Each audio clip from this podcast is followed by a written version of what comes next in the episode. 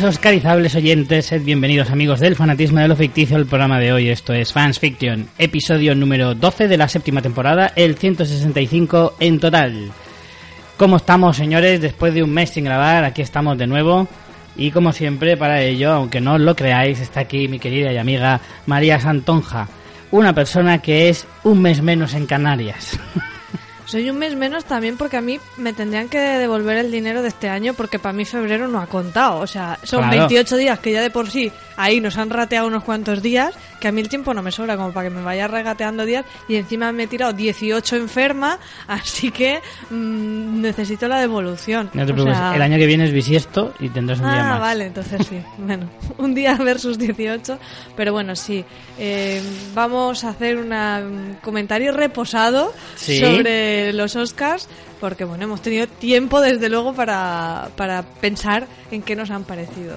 Este año, como decía, o sea, venía lo de Canarias a, a cuento de que como todo lo estamos haciendo súper tarde, los pilotos, el repaso del año, los Oscars, pues todo lo hacemos como si viviéramos en Canarias. Como Ah, si fuera sabes, otra fecha. Para nosotros el refrán perfecto es el de más vale tarde que nunca y nos Desde lo luego. estamos tomando al pie de la letra. No, estamos, eso sí, estamos consiguiendo grabar más que el año pasado. Sí, no Pero- mucho más, pero más. Ya estamos grabando más, pero no más pronto. O sea que, bueno, para el año que viene igual el siguiente reto. No más pronto, eso está bien. más, pero más tarde. claro. Ok, yo soy Richie Fintano, que estoy deseoso de que este podcast se haga sin presentadores. ¿Te imaginas? Sería la Como un cabecera al principio, dos horas de silencio absoluto y el toque final de, de lo que ponemos siempre antes de terminar. Como mucho a lo mejor entraría una voz en off que dijera ver muchas series y muchas películas, chao. Y ya está. Pero te imaginas, sería genial. Eh, bueno, señores, hoy hablamos de los Oscars. Es cierto que han pasado ya un par de semanitas desde la gala, pero eh, la nonagésimo primera gala de los Oscars. Y. mm, Nonagésimo ya suena a mayor porque nona Claro. suena como a abuela. Entonces, Hombre. como una nonagésimo eh, eh, es una persona súper mayor.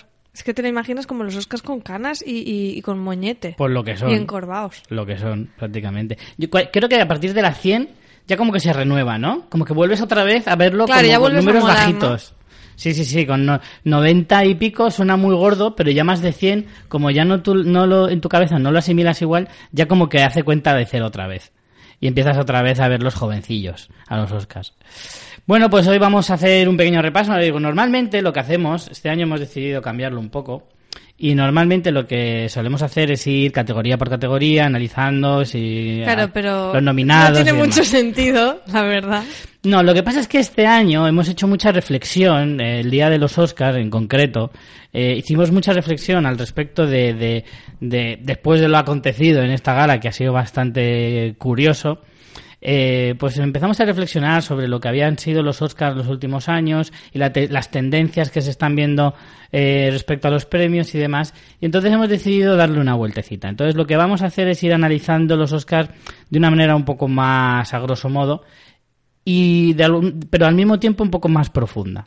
Vamos a ir primero con las películas que más premios han ganado, eh, haciendo una valoración de cada una de ellas y luego hacer una recapacitación sobre lo que eh, está pasando en los últimos años y parece que va a continuar porque es una tendencia ya no de uno, dos o tres años seguidos, sino que ya lleva bastante tiempo eh, en lo que está ocurriendo en estos famosísimos premios. Cada vez menos famosísimos. Claro. Entonces, eh, no sé. Eh, bueno, espera, espera. A mí me va a parecer mejor el orden inverso. Primero la reflexión y después la Bueno, peli. sí, bueno. Eh, En cualquier caso, sí, sí, mejor la reflexión primero y luego ya vamos con las pelis. Eh, el orden de los productos no altera el resultado. El orden de los factores no Claro. altera el producto. Es cierto. Eh, lo que sí te iba a decir es que muy rápidamente nos recuerdes la página web. Y En la así página nos web es fansfiction.es. donde tenéis todos nuestros podcasts. Pronto volveremos con Juego de Tronos, madre mía, qué ganas. Estamos ahora mismo en emisión con The Walking Dead. Y hay una noticia muy importante que deciros y es que por fin el podcast del multiverso de Ricky Morty está en la Eh, web. eh, eh. Ya podéis encontrarlo en la web. Os pensabais que era que iban a volver a grabar. Tampoco flipéis. Tampoco son tan buenas noticias. Pero bueno, ya está ahí en la web. Con lo que por fin tenemos mm, nuestra colección de todos los podcasts de series que hacemos en, en fansfiction.es. Así que ahí los tenéis para poder ir recuperándolos. Además de los modos de contactos. Y como sabéis, pues nos podéis dejar comentarios que nos gusta mucho. Eso es. Eh, antes de comenzar, sí que me gustaría que escucháramos la promo de un podcast que desde aquí, desde fans, os recomendamos muchísimo. Bueno, bueno, bueno. Bueno, bueno. Pesquito y medio, el podcast dedicado a todo lo que nos gusta. Juegos de mesa, series, cómics, ciencia ficción, fantasía, rol y demás cosas frikis. Podéis escucharnos en iBox, Evox, iTunes iTunes, y Spotify. Seguidnos en Twitter, arroba pesquito3 con cada kilo. Pesquito 3, ¿qué porquería de nombre es ese?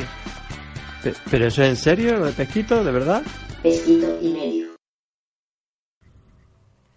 Bueno, pues como decía, eh, empezamos con eh, la reflexión, que es lo que quería hacer María. Eh, ¿Quieres que hagamos primero sobre esta gala y luego ya nos metemos en más cosas o mejor al revés? Freestyle, ya tampoco me encanta. Freestyle. Pues tú misma.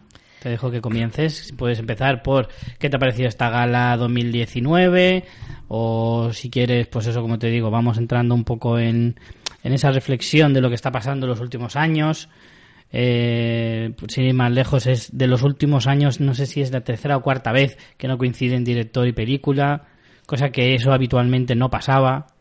Bueno, un poco lo que estábamos comentando nosotros al ver la gala es, eh, aparte de, del- de lo que ya es una cosa notoria y que se sabe, y es que eh, los eh, Oscars cada vez están teniendo menos relevancia.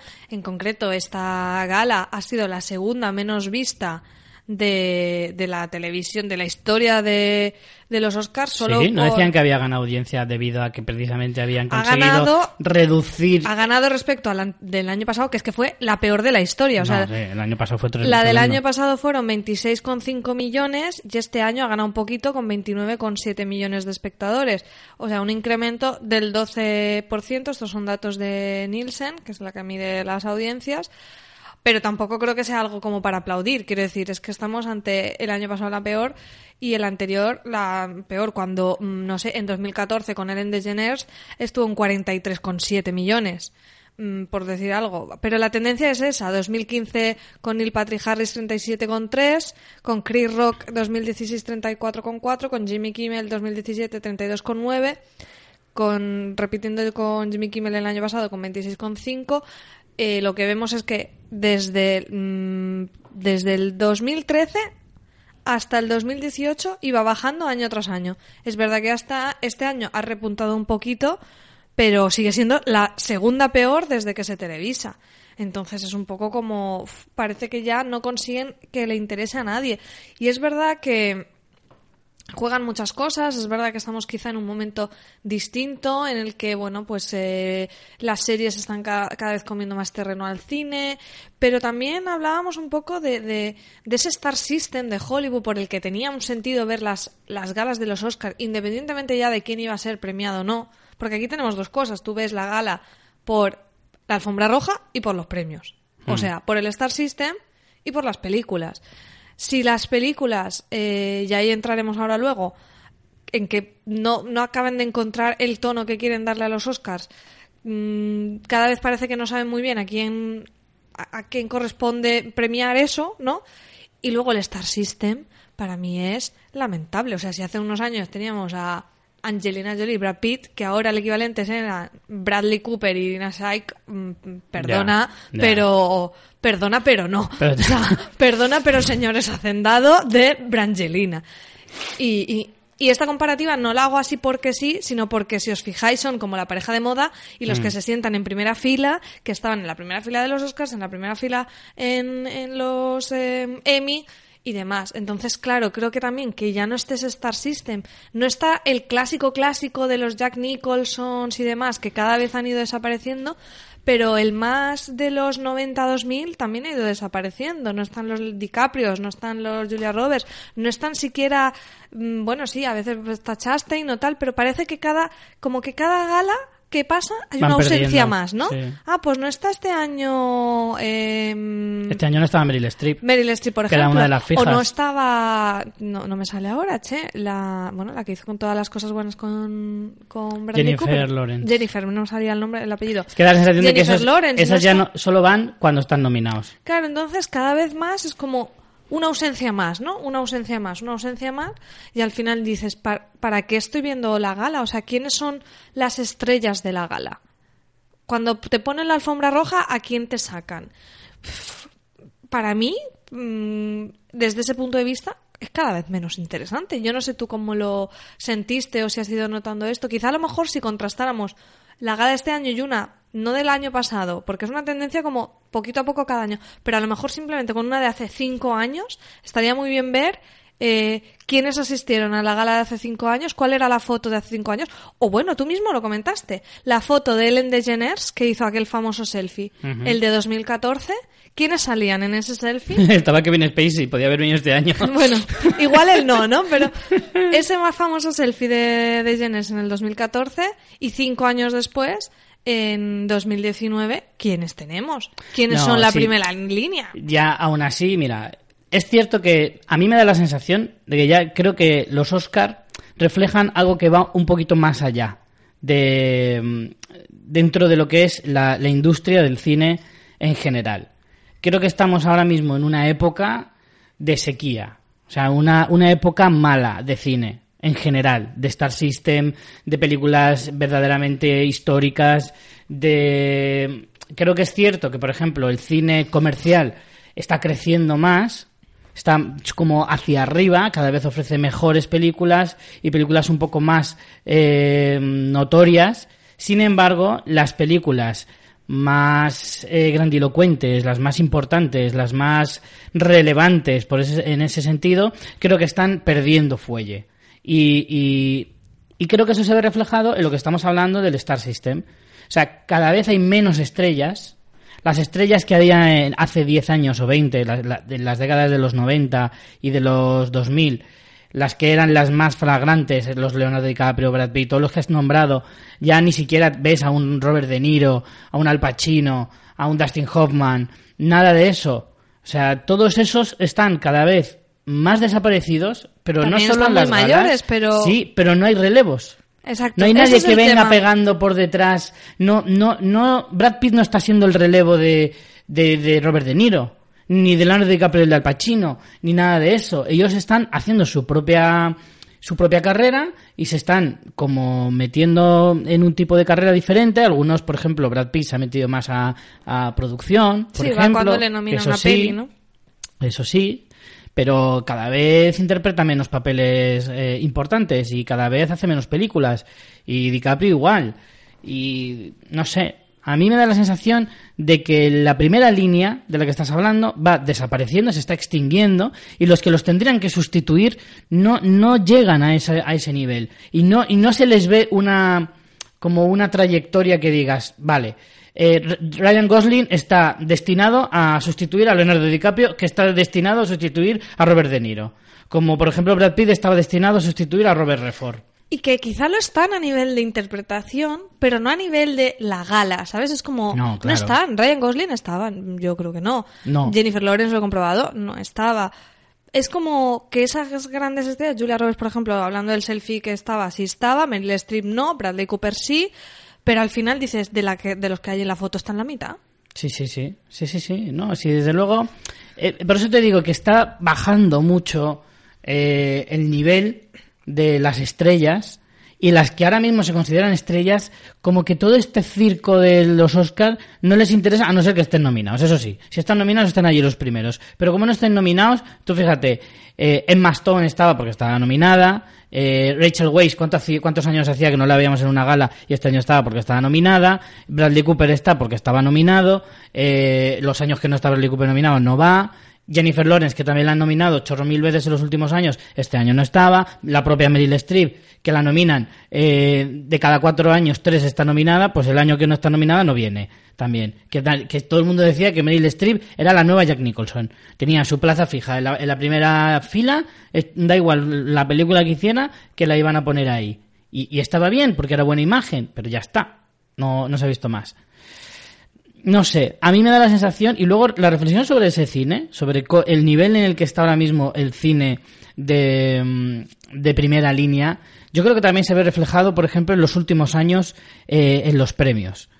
El hecho de que, por ejemplo, no coincidan el director y la película, eh, de los últimos, mira, de las últimas siete galas, desde Argo en el 2013, eh, solo han coincidido el director y la película dos veces. Dos de siete. Cuando anteriormente a ese año era muy difícil ver eh, un director y una película que no coincidieran. Solo se había visto con Crash en 2006, con Chicago en 2003 y, y poquitas más de los últimos a lo mejor 20 años. Sin embargo, los últimos siete hay dos solo que coinciden. ¿Esto qué quiere decir? A mí lo que me quiere decir es que no hay grandes superpelículas. No hay grandes historias, no hay películas que la última década de las que han ganado. Mira, te digo muy rápidamente las que han ganado la última década. Green Book, eh, La forma del agua, Moonlight, Spotlight, Birman, 12 años de esclavitud, Argo, The Artist, El discurso del rey y eh, eh, The Hard Locker, que es la, la de Bigelow, que no me acuerdo cómo se llamaba. ¿En Tierra Hostil? Sí, ¿no? En Tierra Hostil. Era en castellano. Esas son las, las películas que han ganado el Oscar a Mejor Película en esta década. Y no hay ninguna que verdaderamente la consideres relevante. No hay ninguna que si la viste en su momento la volverías a ver otra vez. O muy pocas. Yo creo que de estas la única que vería a lo mejor otra vez sería Berman y para de contar. Porque es que el resto no me interesa en volver a verlas. A lo mejor me gustaron en su momento. 12 años de esclavitud me parece una buena peli, pero no me la volvería a ver. O Argo, o yo qué sé. Es que hay otras que, Es que no... en- entrando ya en el, tema, en el tema peli, yo quería comentar alguna cosita más de los personajes, pero bueno, vamos saltando, no pasa nada. Esto es Sí, así. luego volvemos, no Esto te es preocupes. caótico. El tema de las pelis no es tanto que sean buenas pelis y dejen de serlo, sino que creo que antes había un tipo de película que todos teníamos claro cuál era, que era la peli de los Oscars, que era una mezcla entre una peli de prestigio y una peli taquillera. No era ni el blockbuster ni era la peli de autor eh, de fulanito de tal había una cosa así de como una peli un poco de consenso, muy mm, técnicamente impecable, eh, bonita, y ese era el tipo de peli de los Oscars y ese era el tipo de cine de Hollywood. Hoy en día, eh, ese tipo de pelis, también por lógica, o sea, esto es una cuestión ya no criticable de los Oscars, sino que la industria ha evolucionado y ese tipo de pelis tampoco las vemos tanto en las salas. Ese tipo de peli que podíamos reconocer como ese tipo de peli de los Oscars de antes, no se están haciendo. Tenemos los blockbusters que siempre han existido y van a existir, hoy en día además con un gran peso eh, de, de los superhéroes, o sea, al final te guste o no te guste, es el género predominante hoy en día en el cine comercial estadounidense, igual que lo fue el western, o sea, es el momento de ese tipo de cine, dentro de ese cine hay cosas mejores y cosas peores, pero es el género mm, de ahora. Sí. Y, y los géneros tienen ciclos. Entonces, dentro del cine palomitero tienes el blockbuster, que está colándose en los Oscar ahora, poquito a poco, pero ahí va, y con Black Panther ha pisado muy fuerte y ha llegado a cosas que no había llegado eh, eh, eh, este género, pero al final se pasa de frenada del tipo de peli taquillera que antes ponían. Es como, uy, es demasiado blockbuster para premiarla. Entonces es como que la llegan a nominar porque tampoco te puedes cerrar lo que está produciendo la industria. Y al final estos son unos premios de la industria del cine y de Hollywood. Y es que el Hollywood, la pasta ahora está ahí y es el género de la industria. Entonces como no, no, no cierras los ojos ante eso, pero tampoco lo acabas de premiar y abrazar en plan, este es el cine de ahora comercial y técnicamente impecable mm, y que cuenta las historias mainstream.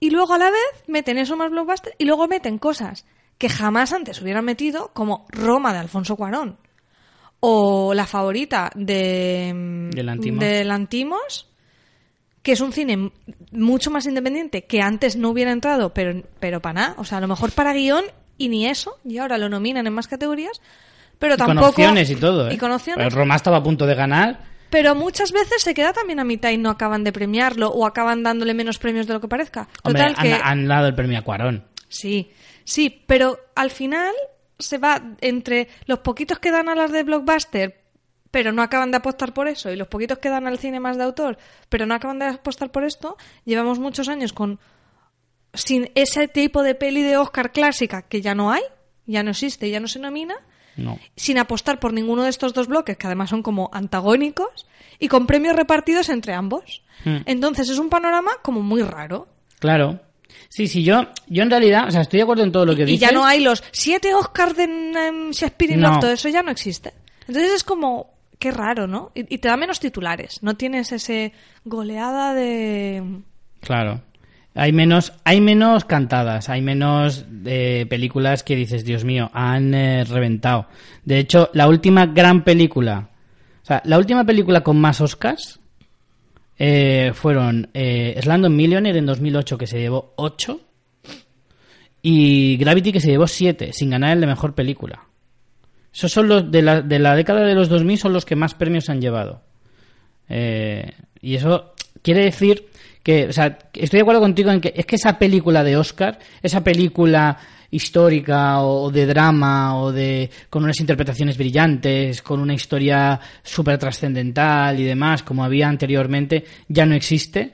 Eh, también es verdad que creo que los grandes directores tipo Spielberg, Scorsese eh, y, toda esta, y toda esta gente está haciendo otro tipo de cine ya, que ya no les preocupa tanto si ganan Oscar o no los ganan. Es verdad que antes lo hacían como muy de, esta Muy mi peli para ganar el Oscar. Sí, Scorsese ya ganó el suyo por infiltrados y dijo, ya me suda los cojones que Con me lo que me ha costado ya no me voy no a pelear nominéis". Yo creo que a Scorsese ya se la bufa y hace el cine que más le gusta. Y, y Spielberg igual. Spielberg ya ganó los premios que tenía que ganar, ya ha estado muchas veces ahí en la picota y al final ha decidido hacer la película como a él le apetezca hacer.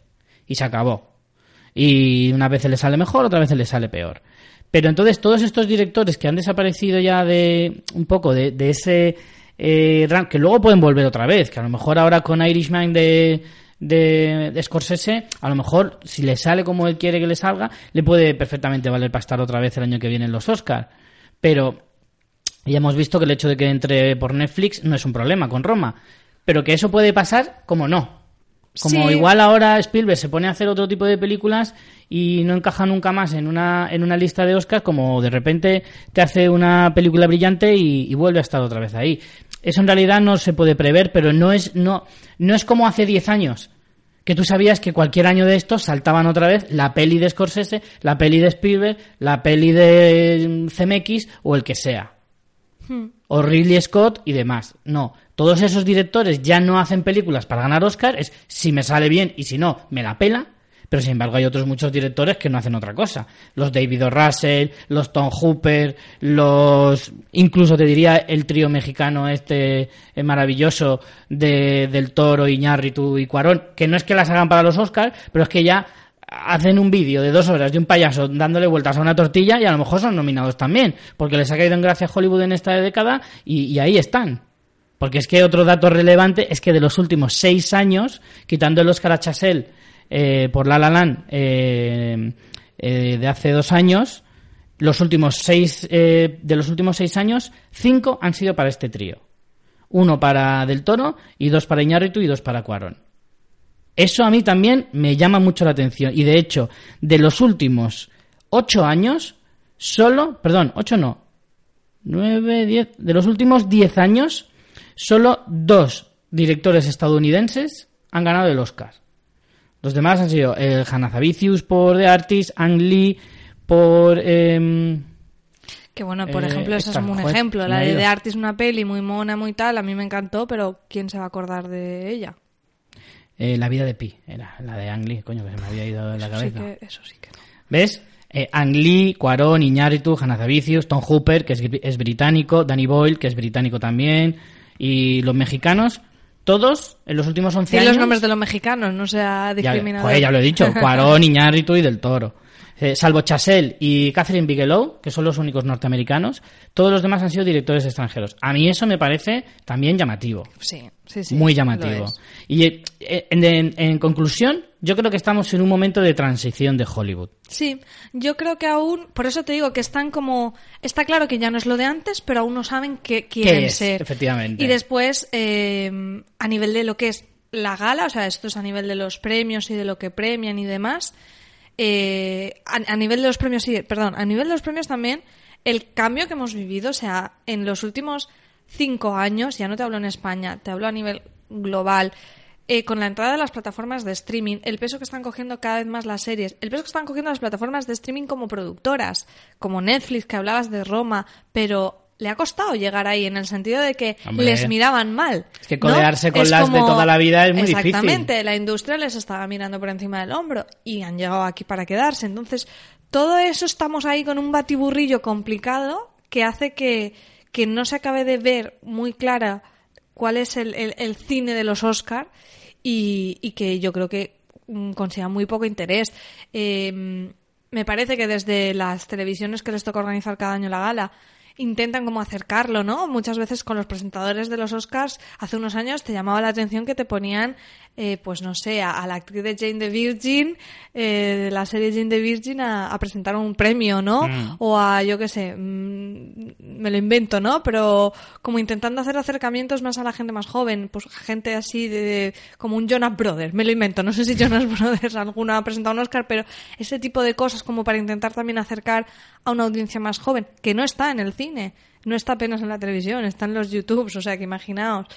Y, y, y no lo acaban de encontrar. Es verdad que este año en lo que son los presentadores, más que por ese acercar a la juventud, yo la tendencia que veo es el representar la diversidad a saco, porque de los presentadores de los Oscars teníamos a Aquafina, que es, eh, es, de- es, racialmente es asiática, Daniel Craig, vale, Chris Evans, Tina Fey, Whoopi Goldberg, mujer negra, Brie Larson, Jennifer López, mujer latina, Amy Poehler, eh, Maya Rudolph, Amanda Stenberg, Amanda Stenberg ahora mismo no la tengo ubicada, Charlize Theron, eh, Tisa Johnson, a ver, espérate, Amanda Sterler también es, es, eh, eh, también es actriz estadounidense de Los Juegos del Hambre, que también es negra, eh, Charlize Theron, Tessa Thompson, que es negra Tessa también. Thompson y Constance Wu, que también es Asiática. es asiática. Mm. O sea que creo que han ido un poco más por la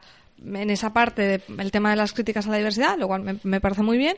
Y luego cosas raras, como que eh, para presentar las pelis, ya no la- los premios, sino para presentar las pelis, tuviéramos a la tenista Ah, sí, a Serena a Williams. Serena Williams, o tuviéramos a, Al cocinero a- español. al cocinero español. Ay, ¿cómo se llama este? Ay, qué rabia.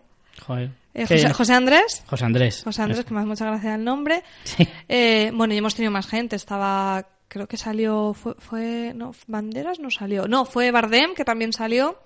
Eh, Bardem, Bardem salió, con sí, José Andrés, sí. ¿no? ¿Fue esa pareja? No, no, no fue con José Andrés. Bardem salió... No me acuerdo. José Andrés no, no salió con Bardem, no salieron juntos. José Andrés salió con otro, no me acuerdo ahora. Eh, a ver si ahora lo encontramos. sí, pero no, José Andrés pero- salió con alguien latino también, no sé y si Bardem con- hizo un pequeño discurso en castellano y tal.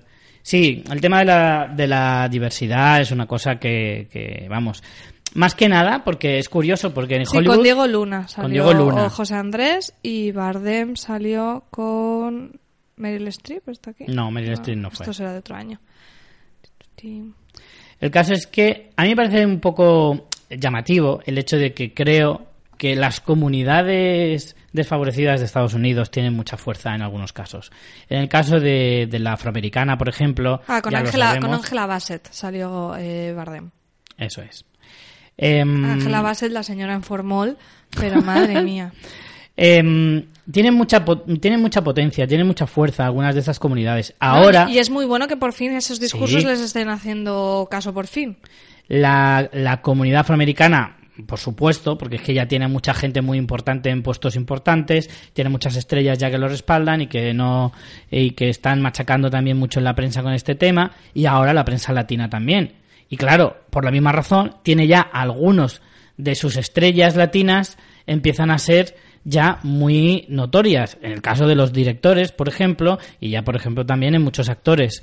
Entonces, esa presión hace que obligatoriamente Hollywood se tenga que abrir quiera o no quiera. Porque al final, si lo que quieres es gustar al gran público y es el propio, el propio público a través de sus estrellas Es el, que te está forzando. Que antes había sido, se había sentido ignorado y lo asumían como un status quo de lo que voy a ver en televisión van a ser señores blancos, mm, heterosexuales, demás. Ahora, toda esa gente que ya existía pero que ha dejado de conformarse eh, está reivindicando y la industria está respondiendo poquito a poco, pero está.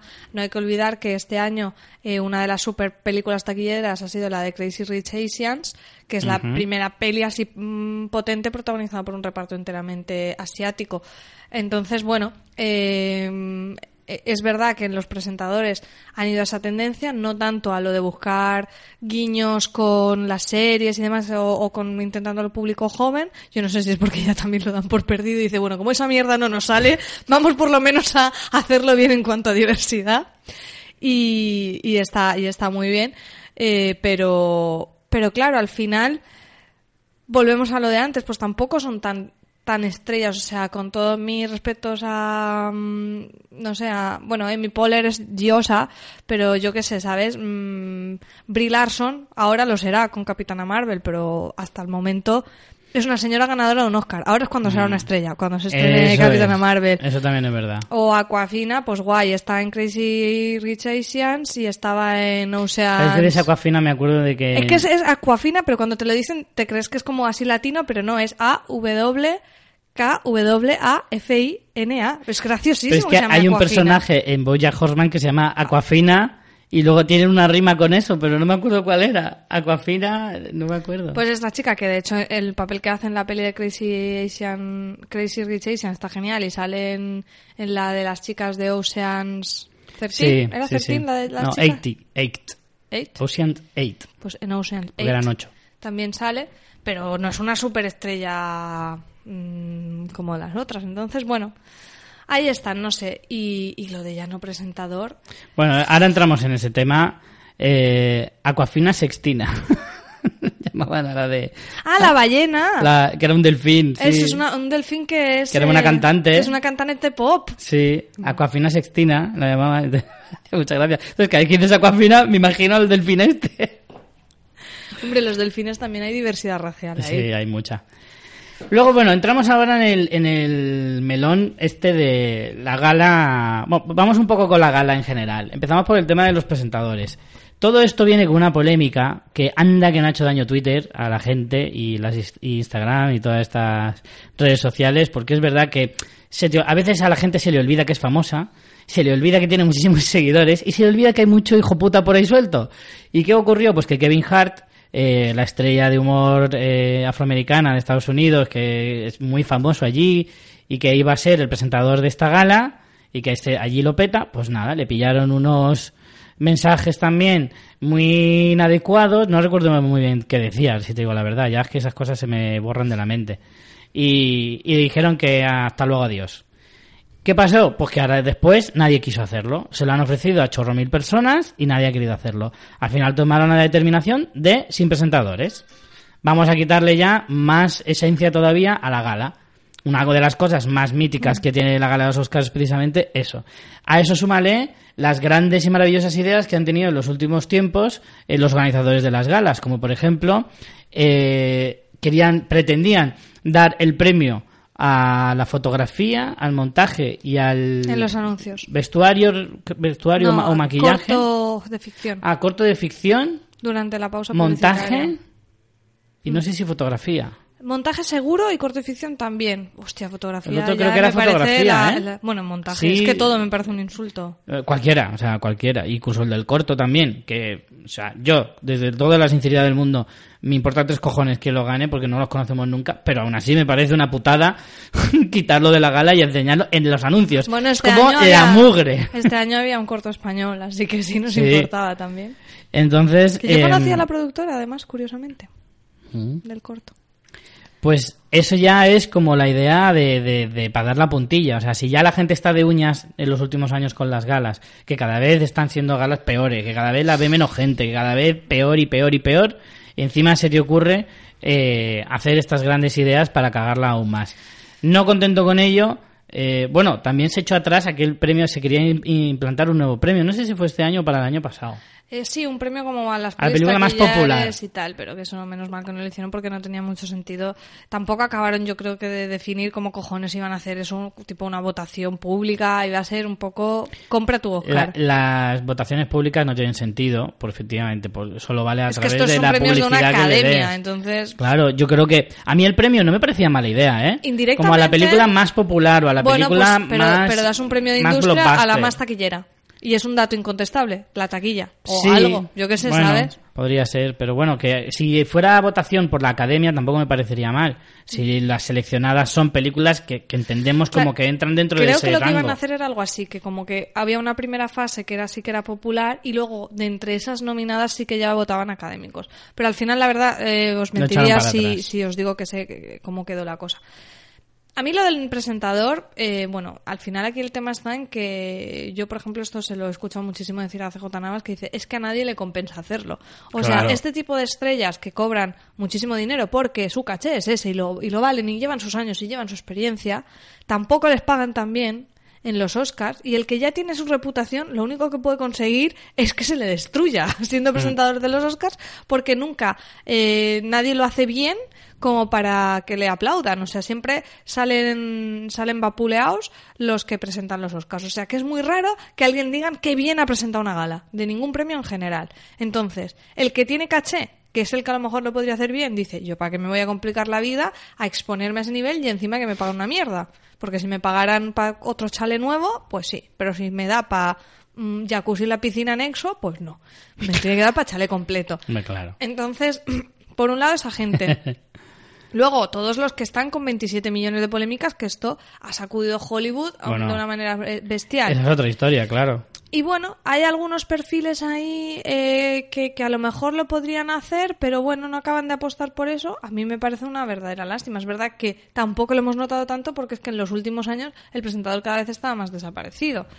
Pero al final dice, si es que al final, si solo. O sea, al final es como que no saben qué quieren hacer, porque también quitaron mu- m- números musicales, luego los pusieron, luego ahora a veces ponen algunos. Por este año sí que hemos tenido las canciones nominadas, que yo no entendí cuando lo quitaron, porque dices, es que si no, ¿qué es? Venga gente recogiendo premios, ¿qué, qué interés tiene eso?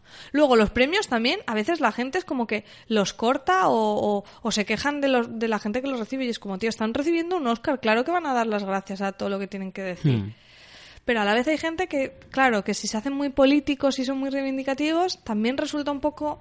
mm, que, no pesado, pero entiendo que, que- que aproveches ese Es que escaparate es muy para difícil cosas. encontrar el equilibrio. Pero es complicado porque al final no estás hablando tanto de cine. inclu- verdad. O sea, es complicado. Que, que casi siempre, ojo, eh, casi siempre las reivindicaciones indirectamente son del- en el cine. Cuando es el Me Too, es que se habla de la industria del cine y de un problema que está sacudiendo a la industria del cine. Cuando se habla de diversidad también.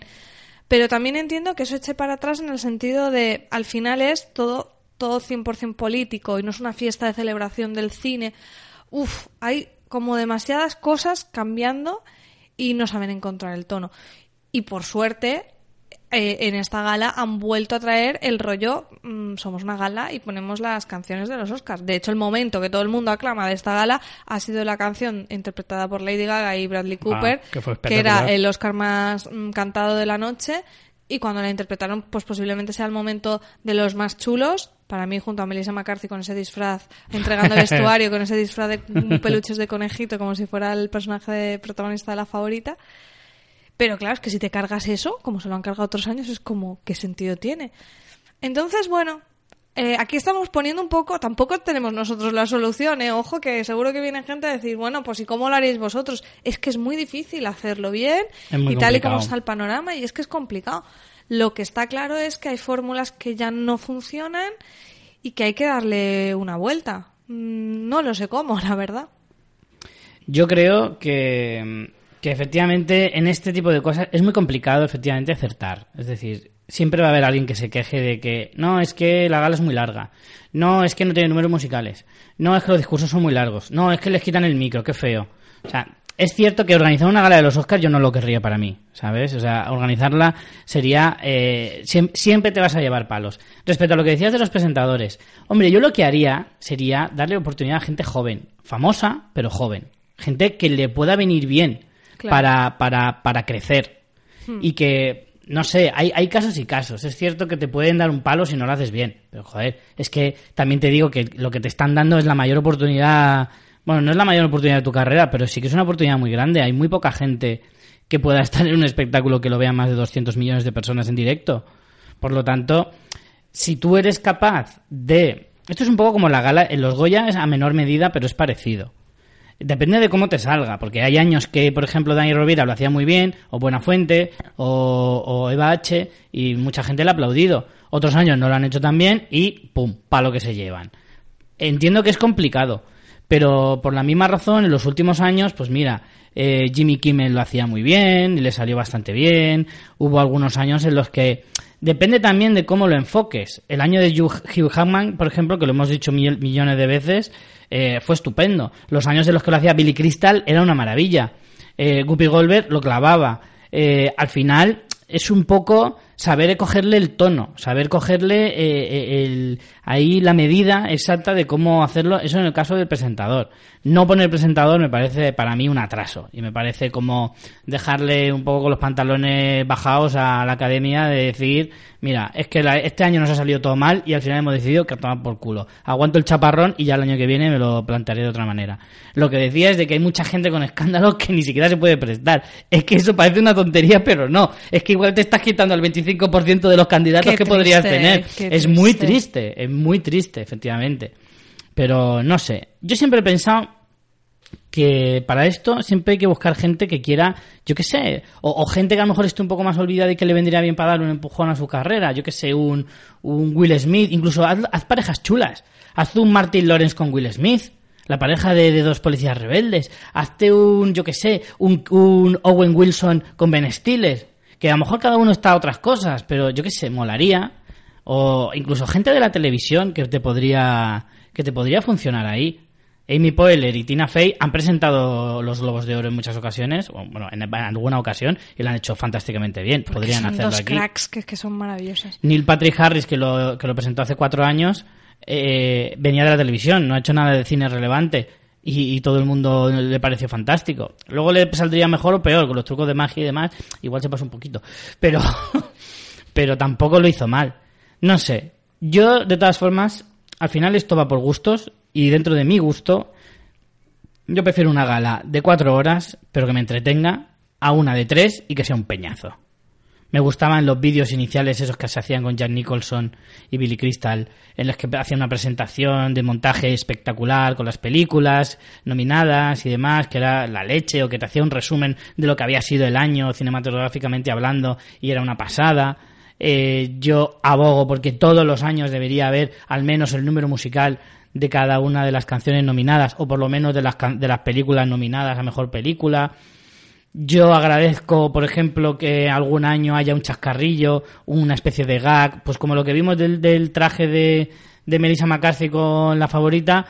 pues Sí, algo- ese tipo de cosas Ese tipo de cosas alegran, alegran, está bien. Yo, por ejemplo, que te hayas quitado el discurso del presidente de la, de la academia, o que lo hayan reducido. No, lo Sí, Lo han estuvo, pero lo redujeron, ¿no? Eso me parece bien, porque es que eso sí que no le importa absolutamente a nadie. Pero el resto, joder, un poco de vidilla. Que la, la gala si dura cuatro horas no creo que sea ningún problema. Los muertos, eso hay que Los muertos. Este año los muertos han sido una mierda, tengo que decirlo. No se ha muerto nadie importante. este año yo lo estaba, estaba viendo y digo, pues si no se ha muerto nadie. Idiota.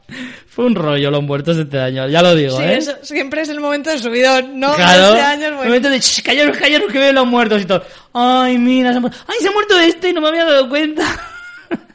sí que se ha muerto alguien, ah, no me acuerdo quién, pero sé que se me han muerto tres o cuatro importantes, pero muy poco y tampoco tan importantes. Ahora alguno me escribirá, ¡Ah, se ha muerto no sé qué, se ha muerto John Carpenter! ¿Cómo puede decir que no es importante? no sé si Carpenter se ha muerto, pero pobrecillo, a lo mejor está de vacaciones. Eh, No, lo que hubo mucha polémica es porque se habían olvidado de Stanley Donen en el In Memoriam, que Ah, se había muerto unos poquillos días antes. a lo mejor es que no le dio tiempo a meterlo en el PowerPoint. También, mira no. cómo es la gente, ¿eh? Pues no, es que está muy mal. No, es verdad, porque el año pasado Alan Rickman, no sé si fue el año pasado o hace dos años, se murió creo que el día de antes y lo pusieron justo el último. Que parecía que lo habían puesto diez minutos antes. ¡Corre, corre! Claro, es como dale un poquito más al violín y aguanta esa nota, aguanta esa nota. En fin, Sí, es muy complicado. eh, la verdad que yo este año estuve a punto de no verla y más me hubiera valido porque con lo mala que estaba y que me fue un puse. peñazo, eh, fue un peñazo eh, este porque año. al final lo vimos. A mí de las peores, ¿eh? Si no la peor. Pero sí, no, no tenía demasiado interés. Eh, primero tampoco tenía, porque no había visto, como sabéis, casi ninguna de las pelis, pero mm, hice, hice un poquito de enmienda en los dos, tres días antes, me vi unas poquitas y así mm, tuvo un poco más de interés la, la gala para mí, pero aún así es que en general no. Incluso la gente tampoco fue especialmente chulo los discursos. No. Es que no, es que no tiene mucha chicha al final. No, este año desde luego ha sido de los años más flojos, eh, sin lugar a dudas, en cuanto a premios, en cuanto a gala, en cuanto a estrellas, en cuanto a todo. No había presentado, o sea, se, se juntaron todos los ingredientes necesarios para que la gala fuera bastante, bastante peor que los últimos, que los últimos años. Eso desde luego. Pero Quizá bueno. en discursos por comentar, de los que fue más emocionante fue el de Lady Gaga recibiendo el de mejor canción, posiblemente. Bueno, el que dio Javier Bardem en español, un poquito. Pero poco más. El de, el de mm, Olivia Colman estuvo bien cuando recibió también Sí. el de actriz. Pero no. Nada así súper, súper, súper memorable. No. No lo hubo. No, no, no, no. Yo creo que no. Así que nada, mm, por favor, escribidnos comentarios. eh, ¿Qué creéis que pueden hacer los Oscars para mejorar? Eh, comentárnoslo en fuera de series y nosotros se lo pasamos a los académicos, tranquilos. En fuera de series se lo Ay, en comentan. fuera de series, perdón. en Fans Fiction. Podéis comentarla fuera de series y ya que fuera de series nos lo pasa a nosotros, fanfiction, Perdón, y ya perdón, nosotros se lo comunicamos a la academia. Es que esto de tener un pie en cada lado. Eh, vamos a comentar un poquito las pelis, aunque sea brevemente. Algunas ya hemos hablado de ellas. El repaso eh, de, de la- de los premios queda súper repartido. Cuatro para Bohemian Rhapsody, tres para Green Book, tres para Roma, tres para eh, Black Panther y después uno para eh, La Favorita, mm, Ha nacido una estrella, eh, Infiltrados en el Ku Klux Klan, eh, el blues de Bill Street, que esto no sé cómo lo... Esta no sé ni cuál se llevó. Si esta se llevó... La de Barry Jenkins. eh, Ah, sí, la, es la de Regina King, el de, el de la actriz Regina King, reparto. actriz de reparto, claro. Eh, el vicio del poder, eh, la, la de Chasel Firstman, el Spider-Verso de Spider-Man Un Nuevo Universo, y así queda la cosa. Bueno, y luego aquí es pon- te- Los cortos y los demás. cortos y demás. Eh, A ver. Claro, repartidísimo. Es verdad que las que se que dices cuál es la ganadora, porque hay una con cuatro y tres con tres, pero también hay que ver cuáles son los premios, porque al final Para mí la triunfadora podría parecer que es Bohemian Rhapsody porque tiene cuatro, Pero es que tú fíjate, pero es que Green Book tiene tres de los gordos, claro, es que tres de los más importantes. es que repasando los premios principales, la película es Green Book, pero es que el director es Alfonso Cuarón por Roma, pero es que el actor principal es Rami Malek por Bohemian Rhapsody y la actriz principal es Olivia Colman por La Favorita. Mm. O sea, esos cuatro principales, cada uno su padre y su madre. Luego, la película de habla inglesa es Roma. Bueno, ahí tenemos a Cuarón, que se lleva película inglesa y dirección. Pero de actor de reparto está Mahershala Ali en Green Book y eh, Regina King también, que hemos comentado, que es el único Oscar eh, que se llevó la peli del blues de Big Street. Entonces dices, joder, es que es difícil decir quién es la ganadora de los Oscars, porque ya nadie pega una paliza mortal. Es, Desde luego, este año es de los más repartidos. Siempre se dice, muy repartidito este año. De los más repartidos, como estás diciendo, los cinco o seis más importantes de se pueden repartir, que son eh, película, director, actores y guion. Está totalmente diversificado. Yo creo que si me tuviera que quedar con alguna, como decir, ¿cuál, cuál puede salir más satisfecha? En mi opinión sería Green Book. Sería mejor película, mejor actor de reparto y mejor guion tres de los más gordos. Porque Bohemian Rhapsody, Sí. aunque se lleva cuatro, uno es sonido, otro es montaje, otro es efectos sonoros y ya sí el de mejor actor para Remy Malek.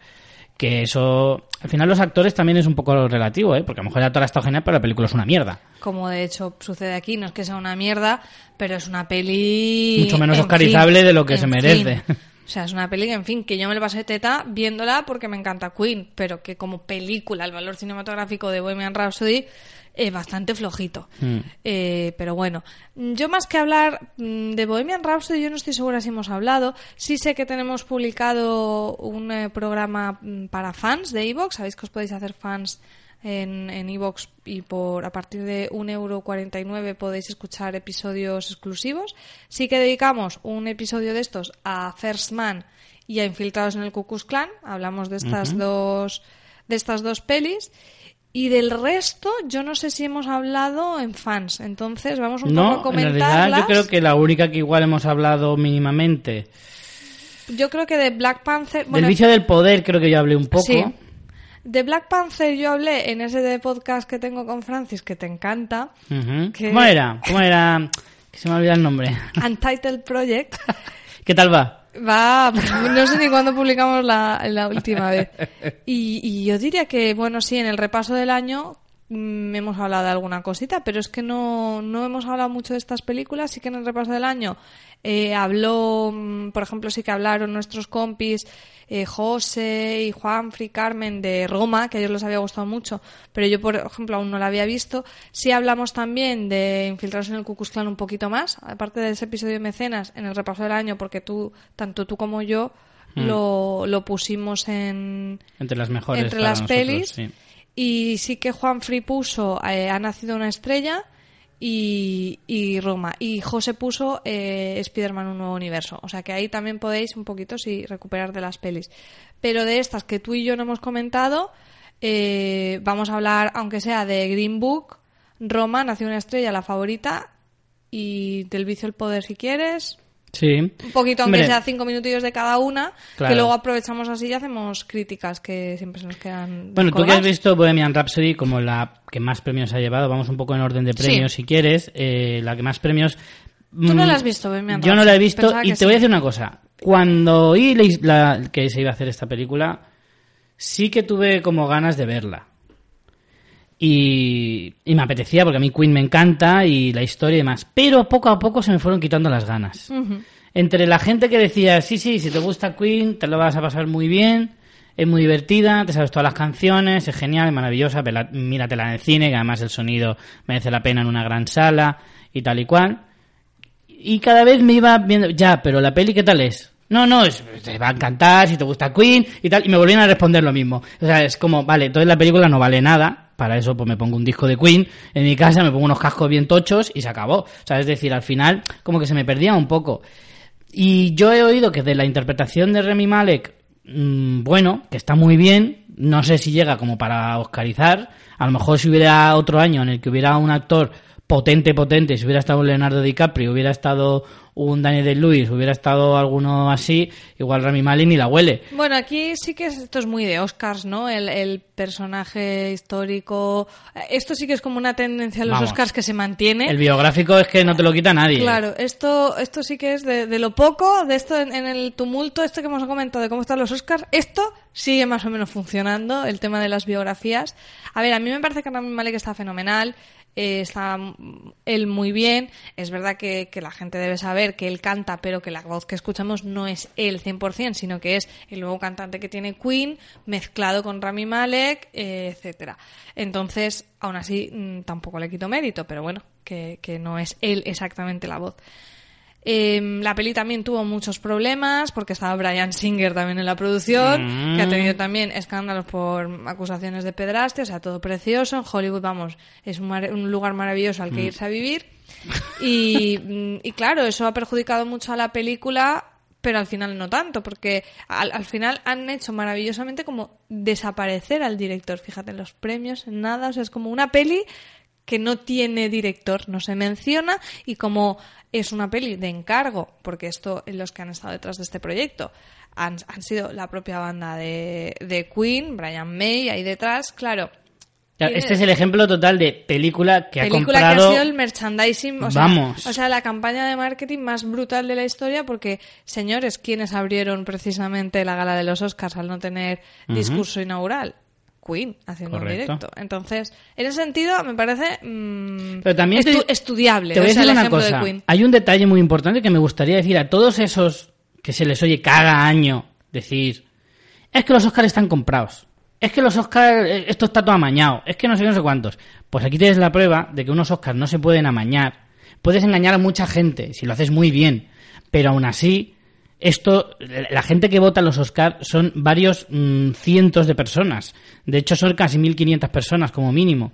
Entonces es muy difícil comprar un, un Oscar cuando votan 200 o 300 personas a, a mejor actor o a mejor sonido o a mejor lo que sea. En el caso de mejor película, más, porque votan todos.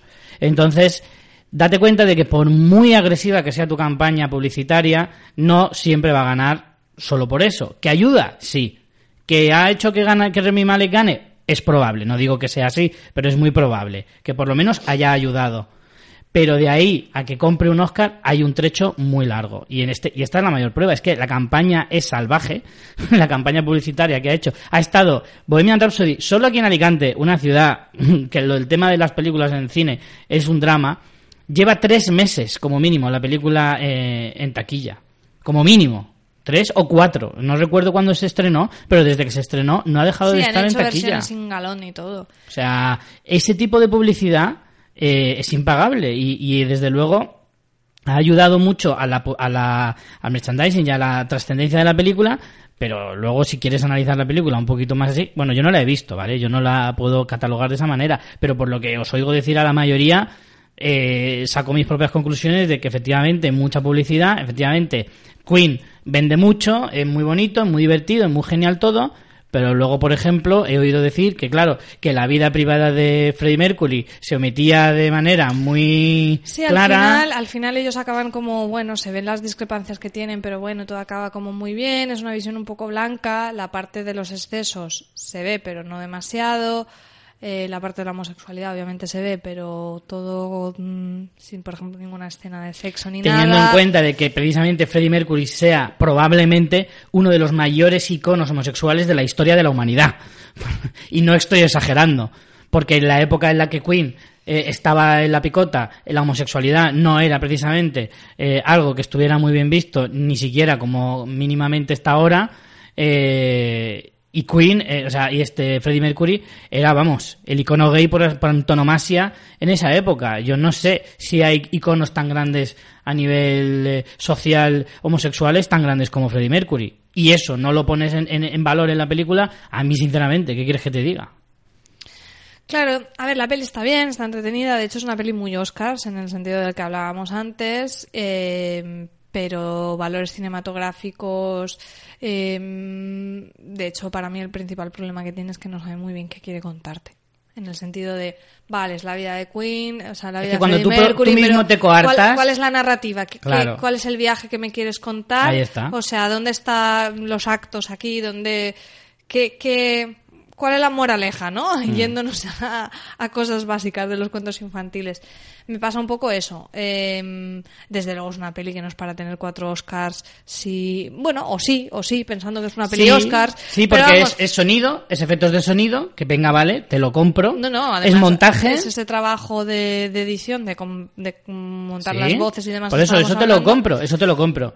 Remy Malek, pues bueno, le ha caído este año a Remy Malek como le podía haber caído a cualquier otro y como podía haber sido eh, si este Remy Malek en esta misma película cae otro año, ya te digo que a lo mejor no hubiera ni optado a nominación, pero bueno, y ya está. O sea, tiene cuatro, es que decir que una película tiene cuatro Oscars es, eh, es no decir nada. ¿Sabes? Hay muchísimas películas muy poco relevantes o incluso películas taquilleras Pero es que al final muy buenas funcionamos así, somos como cuantitativos. Sí, como, es muy resultadista. Cuatro Oscars es la que gana y es la mejor. Eh, es resultadista. no Dime tú así. si Green Book cambiaba sus tres Oscars eh, por estos cuatro, por tener uno más. Yo creo que no cambiaba ni uno. Claro.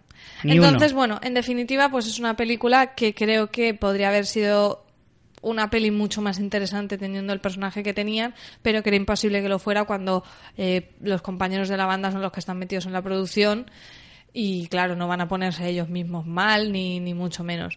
Mm. Eh, Sacha Baron Cohen había optado al papel Además es que es cagado a él, o sea, Sí, que ves. hubiera sido, mira que Rami Malek se parece, pero es que lo de Sacha Baron Cohen es impresionante. Y al final salió del proyecto porque veía que era una visión más edulcorada desde la visión de Sacha Baron Cohen y desde la visión de Que Queen también era... es un venado. Claro, es que es un venado y la versión de Queen era es que este quería Claro. hacer la polémica y el no sé qué. yo, desde mi punto de vista, que no conozco bien ese proyecto desde dentro, sí veo una parte edulcorada en el resultado final y sí creo que posiblemente Sacha Baron Cohen hubiera podido hacer otra cosa distinta que no tiene por qué ser que hubiera hecho un Borat. Porque, bueno, también teóricamente ellos eh, tenían miedo en la producción de que pareciera una parodia al tener a un actor como Sacha Baron Cohen, que es verdad que puede parecer eso, pero él es un gran actor, aunque parece que lo conocemos solo por Ali G y Borat y demás. Pero bueno, en fin, a mí se me queda un poco la espinita de me hubiera gustado ver esa otra película. quizá. Claro, a mí también. Es que yo creo que esa película sí que la habría ido a ver, pero sin pensármelo. Esta, pues sí, igual un día por Esto curiosidad es como la veo en casa, a mayor pero... gloria de Queen. Sí, no, ya no tiene más. No hay un conflicto, no hay un- una chicha buena, ¿sabes? Cuando un personaje como Freddie Mercury creo que te daba para hablar de muchas cosas Claro. más interesantes. Vamos Pasamos con Green Book. que tú sí la has visto, ¿verdad? No, Ah, no. pues yo tampoco, entonces. Me quedé con las- pasamos con Green Book rápidamente. No, pero sí que me quiero hacer una pequeña reflexión que me llamó mucho la atención durante la gala, y es que Green Book era una película que parecía que al final no iba a ganar nada, que poco a poco en la, pel- en la gala se iba haciendo más pequeñita, más pequeñita, y eso que iba ganando cosas. Porque solo perdió el de actor principal y el de, el de mejor montaje. O sea, estaba nominada a cinco películas. Perdón, a cinco premios. Y a mí me llamó la atención el hecho de que, joder, en ningún momento se estaba hablando de Green Book durante la gala. Digo, antes de la gala sí que era bastante favorita, pero era tan favorita como Bohemian Rhapsody, Roma o la propia favorita de Lantimos. o sea, eh, estaba bastante repartido. Parecía que las más principales eh, candidatas eran Green Book y Roma, de hecho. Pero luego durante la gala como que se fue haciendo más pequeñita, más pequeñita, y eso que seguía ganando cosas. Y al final de la gala se lleva este premio El cuando más todos sorprendente para no, no- todos, no ¿verdad? nos lo imaginábamos de ninguna manera, porque yo creo que fue muy sorpre muy sorprendente. Al menos para todos los que estábamos viendo la gala juntos, nos, nos quedamos todos con el culo torcido, como solemos decir. Porque además te digo, o sea, ganó, perdió el de mejor montaje, que bueno, lo podía haber ganado, como lo ganó Bohemian Rhapsody, como lo ganó cualquiera de las otras nominadas, porque la verdad es que en parte de montaje está infiltrado del, caca- del Ku Klux Klan, la favorita, el vicio del poder. O sea, a mí, si te digo la verdad, yo he visto tres de estas pelis, de hecho, las únicas que no he visto han sido precisamente la que ha ganado y Green Book. Pero sinceramente creo que podía haber ganado cualquiera de las cinco y sería merecido, para mí pero pierde ese que podía estar muy disputado, disputado pierde el de, eh, gana el de mejor guion, que es el premio que tú crees que es lo normal, ¿no? Que es el típico premio que se le da al que no gana la película. Siempre decimos que el guion en, en muchas ocasiones es premio de consolación a una película que podría ganar el de mejor película, pero que no lo va a ganar porque no está entre las favoritas, porque la peli es muy Porque es pequeña. más sí, porque es algo más pequeñito, más Exacto. independiente, de un autor extranjero, no sé, los Almodóvar de turno son los que han ganado guion y demás. Claro, entonces dices, bueno, eh, eh, entra dentro de lo razonable, probablemente sea el único premio que se lleve o tal y cual. Luego se lleva una para mí una sorpresa, que es el de actor de reparto con Mahershala Ali, más que nada porque lo acaba de ganar hace dos años, porque tampoco había tenido tanta propaganda. Y sí que es cierto que los que competían eran Adam Driver de Infiltrado en el Ku Klux Klan, que no es un papel para oscarizar, eh, Sam Elliott en una estrella, que a lo mejor es un papel pequeñito, Richard Grant por Podrás perdonarme algún día, que también es un papel pequeñito, y Sam Rockwell, que es que lo ganó el año pasado, que también lo podía haber ganado este año, pero también es un papel muy pequeñito. Sin embargo, el de Mahershala, aunque sea secundario, es un papel bastante protagonista, porque es que sale en pantalla casi tanto como Viggo Mortensen, por lo que yo he leído. Entonces, eh, encaja que lo gane, pero a mí me sorprendió. O sea, si lo, te paras a, pensar en cada uno de los nominados, a mí me encaja que lo haya ganado, pero a mí me sorprendió. Luego perdió el de mejor actor para Viggo Mortensen, eh, que se lo llevó el propio eh, em, este Rami Malek, y que estaba con Christian Bale, eh, Bradley Cooper, Willem Dafoe y, y estos dos. Bueno, este, yo, a mí este sí que me hubiera gustado que se lo llevara, Viggo Mortensen, porque creo que es un actor que lo merece, que lleva ya varias nominaciones y, jolín, me hubiera gustado. Y luego, pues eso, la película, que creo que es lo que más, lo que más sorprendió de toda la gala, es que para mí fue el premio más sorprendente de todos, pero con mucha diferencia Sí, con el mí resto. Sí, posiblemente sí.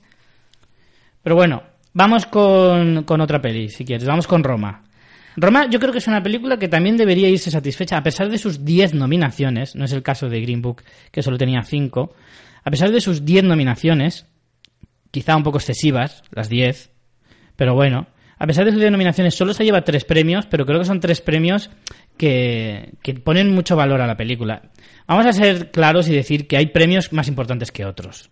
Que siempre se dice y, y que parece que queda un poco mal. Pero, joder, no es lo mismo que te premien el vestuario nada más a que te premien la fotografía o que te premien el guion. O sea, hay cosas más relevantes. Sí, sobre que- todo que porque mejor película al final la votan todos los académicos, mientras que Claro. las o otras la, las votan la eh, por dirección grupos. engloba muchas cosas. Por ejemplo, el vestuario es una cosa muy concreta. Te hablo de vestuario como te hablo de banda sonora, como de te hablo vestuario de... además es lo típico que tienen unas eh, tendencias, ¿no? Unas pelis históricas. Mm. Cuando yo, la verdad, me encantaría hablar con gente de vestuario porque muchas veces damos como por supuesto que una peli por ser histórica o, o bueno, a veces eh, de fantasía y tal, eh, de hecho en este caso, si no Sí, recuerdo más, Panther. la llevó Black Panther, que, Black Panther. que nos sorprendió. Pero a lo mejor una peli normal también tiene un trabajo de vestuario más costoso, ¿no? Siempre presuponemos que son los que más. Eh, Entiendo que probablemente sea así, ¿no? Pero que, claro, son cosas técnicas al final que nosotros desconocemos y por eso lo votan los de ese gremio, lógicamente. Hmm. Pues, Pues- digo que se tendría que ir contenta Roma, porque se lleva mejor director, el segundo premio más importante probablemente. Bueno, Roma, Roma yo creo que está contentísima, ya no solo Hombre, por eso.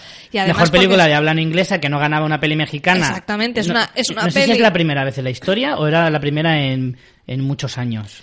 Eh, no, no tengo el dato, pero Roma al final es una peli en blanco y negro de Netflix y, y en que está en mexicano y en... em, ay, ¿cómo es el otro idioma que hablan?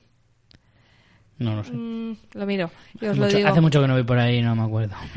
Es que es un, un idioma que tienen ahí en México. ¿Como un dialecto de allí o...? Sí, no es idioma.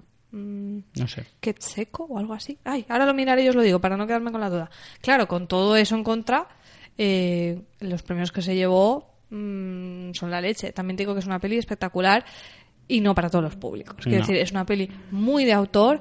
Claro, está en Netflix y la gente se cree que yo que sé que va a ver, pero es una peli muy contemplativa. La dirección es brillante, apabullante. Un plano que otra persona te haría y verías, pues mira, pues un grupo de gente en la calle. Eh, Cuarón te hace un puto salvapantallas en cada plano, es una maravilla, pero es una historia súper contemplativa, súper sencilla, al final lo que te habla es, él recurre a sus memorias, habla de su infancia, de su familia acomodada, ¿no? Que, vive con sus padres, su abuela y dos mm, mujeres del servicio. Una de ellas, que es la principal protagonista, se encarga más de los niños y es un poco esa historia. Y luego a la vez de la madre, ¿no? Porque el padre eh, se pira. Entonces es un poco ese viaje de esas mujeres que están solas y llevan adelante todo, sobre todo desde el punto de vista de eh, reivindicar la figura de estas, de estas mm, trabajadoras domésticas. Entonces, la historia es muy eh, sencillita en ese sentido, muy eh, emocional si conectas con ello bien y si no, no. Y, y, a y puede ser difícil de conectar porque además es un perfil de personaje, que es un perfil de persona a su vez, que es este tipo de gente humilde, pero que es como muy plana en cuanto a sus emociones, que aunque le pasen desgracias no se pone muy triste ni cuando se- le dan alegría se pone muy alegre porque viven como en ese en ese esto es lo que toca. No, Hmm. no sé si os imagináis un poco ese tipo de estado de ánimo, entonces claro, es como muy plano y te retrata, al final es un retrato un poco de, de ese personaje y de un momento histórico concreto que es eh, un, perfil de gente, de gente más o menos adinerada en, en el barrio de Roma de México DF en los años 70. Fin. Entonces, claro, es algo muy concreto que si no te interesa y no, conec- y no conectas, no vas a conectar y se te va a hacer larga porque dura dos horas y media y es súper contemplativa. Dicho eso, a nivel de, de dirección, no vas a poder decirle ni un pero, pero a lo mejor te aburres como una ostra. Claro. O sea, mm, a mí me gustó. Yo conecté porque aunque al fin y al cabo es una historia de mujeres y demás, que a mí son temas que me interesan mucho, yo he estado visitando México, es un país que le tengo eh, una conexión especial, al final parece que no, pero cuando conoces un poquito un sitio te cambia totalmente la perspectiva, entonces por esos dos motivos a mí la historia, aunque fuera como muy simple, yo conecté con ella. Por ejemplo, yo la vi con Francis y Francis fue como de más de la opinión de es que a mí la historia tampoco me ha dicho mucho. Entiendo también lo que quiero ver, además es cierto que tampoco es tan original, esto ya lo hacía la Nouvelle Vague, ese tipo de, de, de cine y posiblemente mejor que esto, porque además era nuevo y ya no. no conectó con la historia, pero a nivel de dirección le encantó. Lo digo porque la recomiendas muchísimo, pero sabiendo a lo que vais y que, que a lo mejor dices, mira, es que, es que no, porque es que no, es que no me interesa en lo más mínimo y dos horas y media, mira, pásame los fotogramas, mejores planos o lo que sea.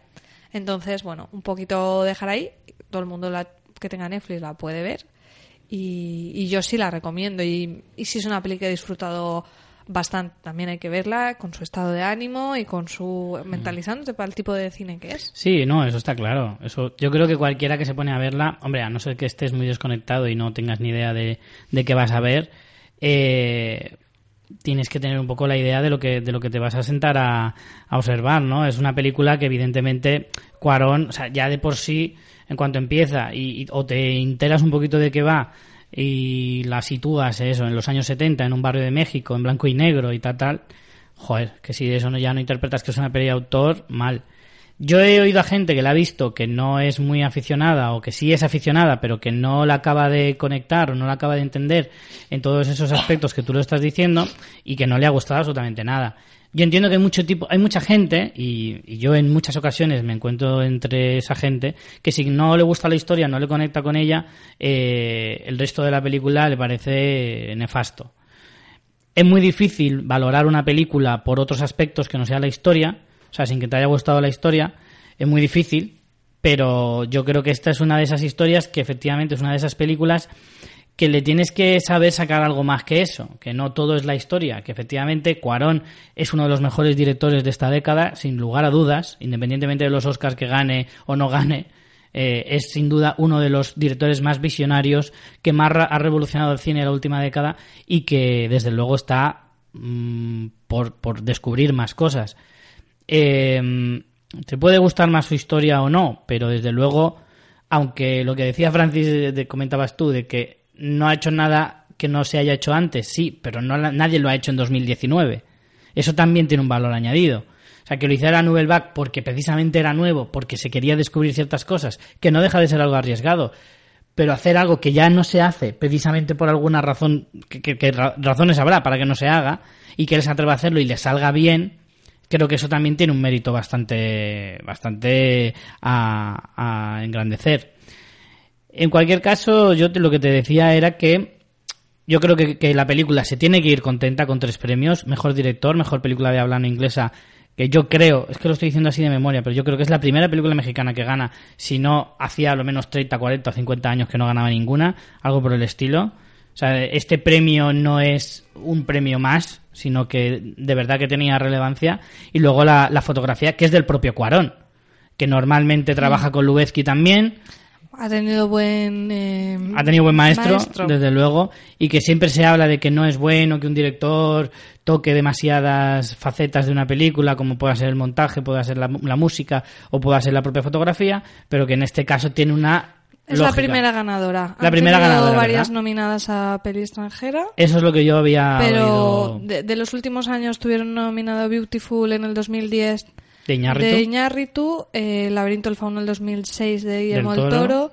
Y ya luego nos vamos con El crimen del padre Amaro de Carlos Carrera 2002, Love's a Beach, mm, que bueno, era Amores Perros de Iñárritu en el 2000 y ya luego ya nos vamos hasta los 70, 60 y demás, pero ganadora de este premio es la primera. Pues por eso yo había oído algo así, que este era un premio relevante, que no era eh, que o era el primero o era de los primeros o hacía muchos años que no lo ganaban o cosas por el estilo. Vamos con La antítesis de Roma. La antítesis de Roma, claro, una película también muy contemplativa como es Black Panther, que también se ha llevado tres de siete nominaciones, se lleva tres premios.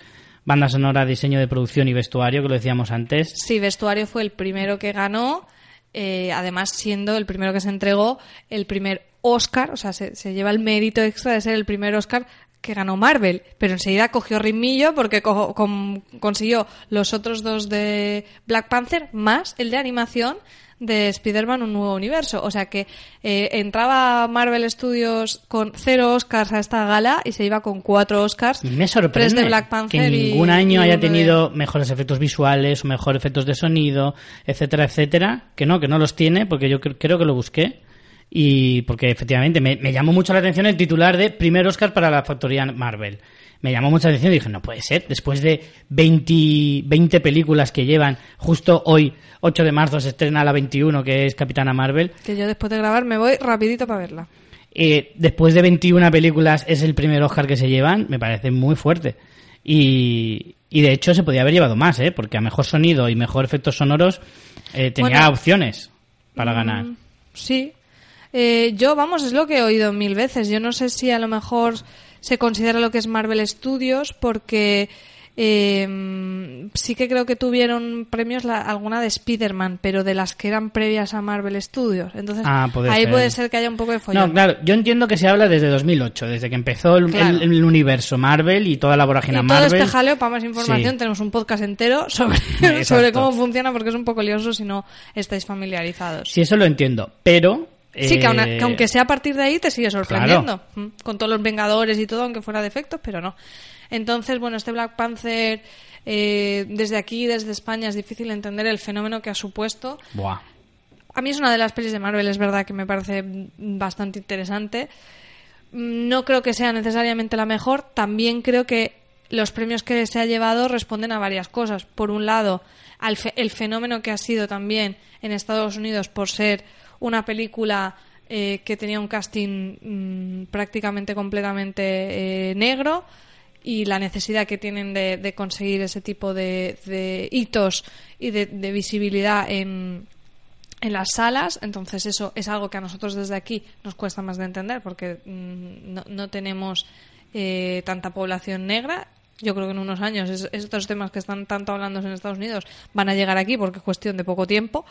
Y, mm, y después que también, independientemente que sea mejor o peor, eh, es una cuestión de tiempo, ¿no? Lo que hablamos al principio, el cine eh, de superhéroes es el nuevo blockbuster por antonomasia, pues ha tardado un tiempo el Oscars en reconocerlo y ha empezado, creo que esto que ha empezado ahora con Black Panther y con Spider-Man va a seguir, o sea, Sí, que Black sí, sí. Panther no es porque sea la mejor, es porque por un lado por la parte del fenómeno que ha sido a nivel social y por otro lado por ese recorrido que viene ya de las pelis Marvel y ese ya tocaba y ya van a entrar en la terna y estoy segura que posiblemente el año que viene Capitana Marvel seguro que tiene nominaciones y no será a lo mejor raro que se lleve alguno, ¿no? O sea, creo que es como que ya mm, cuando hace pop ya no hay stop.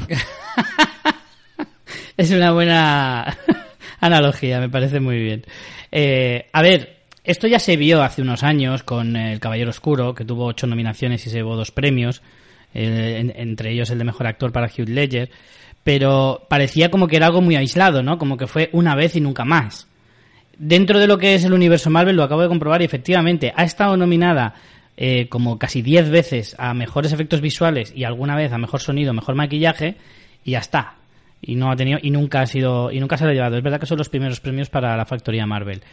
Pero a mí me resulta bastante curioso, ¿no? Quiero decir, o sea, ya nos parecía un poco raro que, que empiezan a entrar esas- estas películas eh, a mejor película. Black Panther no merece ganar mejor película porque es una película maravillosa, estupenda. pero bueno, como ya abrieron y- ni siquiera y de la tan- mejor, la mejor de. Hay muchísimas nominadas ahora, pues al final es promoción. Claro.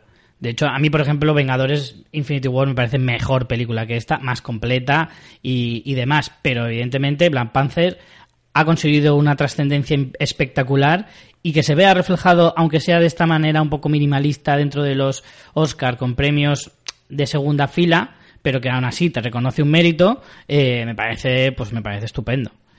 Eh, para no enrollarnos mucho con lo que nos queda, eh, vamos a pasar a la favorita.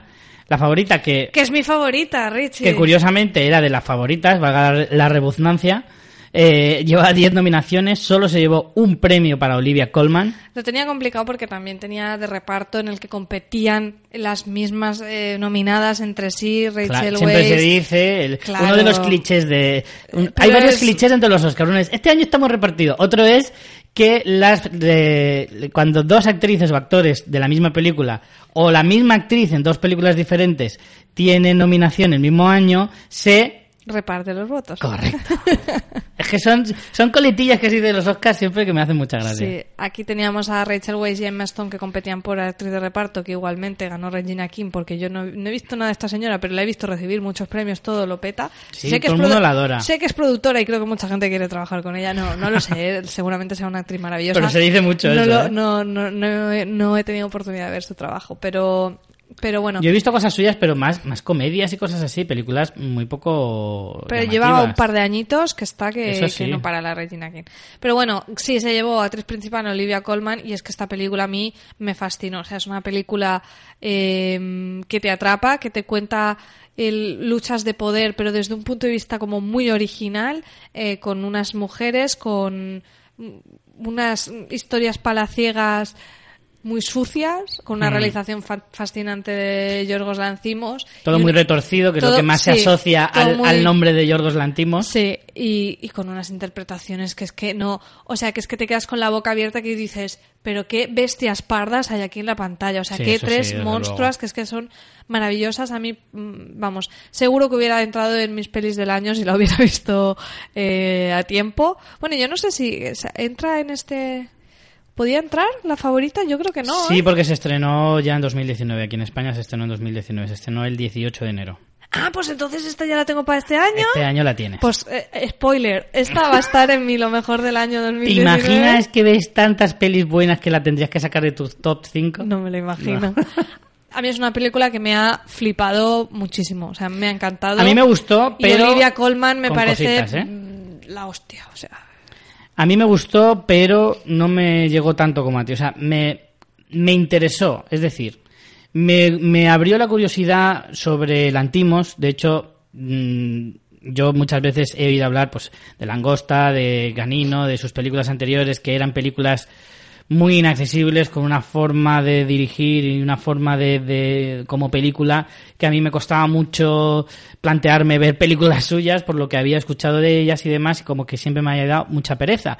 Sin embargo, cuando empecé a oír hablar de esta película, me dijeron que era, o sea, yo no paraba de oír, es la película más accesible del Antimos, es la película que más público va a ir a ver, es la película que más gente le puede interesar y es una manera también de descubrir la forma de ser y la forma de pensar y de dirigir del director griego. Entonces, es justo lo que me ha pasado a mí. He visto esta película, me ha gustado, no me ha súper encantado, pero me ha gustado y me ha generado esa curiosidad para eh, decir, venga, me voy a animar a ver otras películas de, él. Y de hecho, el otro día estaban poniendo Langosta y me la he grabado para verla. Y tengo intención de hacerlo. Pero, pero bueno, no sé. A mí me ha gustado, bueno, es que sobre todo, es verdad que sobre la dirección del Antimos incluso, que es bastante particular y que tiene algunas cosas que a mí me descolocaban un poquito, eh, sobre eso hay que destacar la interpretación de las tres bestias estas, que es que son una maravilla verlas a las tres juntas y, y que, en fin, yo hacía mucho tiempo que tenía a Rachel Weisz como muy desaparecida y es una actriz brutal. Sí, pero no, yo no sé si había tenido oportunidad de, de lucirse tantísimo. Es no, que ha sido... en los últimos años desde luego no, desde luego no. Emma Stone pues lleva una trayectoria en los Bueno, últimos años lo estábamos meteórica. comentando porque ella es buenísima, Meteórica. es buenísima actriz, pero tiene un muy buena gente, ¿eh? Sí. Porque eh, seguramente hay otras actrices también muy buenas, pero es que eh, eh, los papeles que está escogiendo Emma Stone con todo variadito, todo luciéndose, es que está, está Mm. venida a ser una de las grandes estrellas de, de, de este, de este siglo. Vaya, a mí me parece Seguro. maravillosa. Yo la recomiendo muchísimo. Es que y Olivia Colman, que junto a Bollero es un descubrimiento total por mi parte, ¿eh? porque yo no la conocía en absoluto, al igual que Bollero, y, y por eso, eh, esto lo digo porque no sé si lo llegamos a comentar, creo que sí, lo comentamos, anteriormente. anterior. Pero Bollero dijo la desconocida Olivia Colman, que por lo visto, o sea, desconocida para a lo mejor la inmensa mayoría de gente o la que no está tan medida, pero para ti Bollero tienes unos huevos que te los pisas, amigo. Si nos estás escuchando. Correcto, que sé que sí. Bueno, eh, yo por último quería comentar eh, Ha nacido una estrella, que también la he podido ver, con Lady Gaga, que me parece una tía también eh, muy interesante, porque también es uno de estos fenómenos muy interesantes de estudiar Sí. eh, en, en su carrera musical en general y ahora también en, en la interpretación. Yo no la vi en American Horror Story, en esta peli que está Bradley Cooper, aunque yo le metí mucha cera a Bradley Cooper viendo la gala, porque, a ver, no, no es que no me guste Bradley Cooper, y de hecho en la, película me gustó mucho, y luego estuve pensando quién podría hacer su papel, y es verdad que el tono que le da Bradley Cooper a este papel, porque él hace de un eh, cantante, así un poco un rollo eh, folk, y es un alcohólico y demás, pero tiene un tono tierno.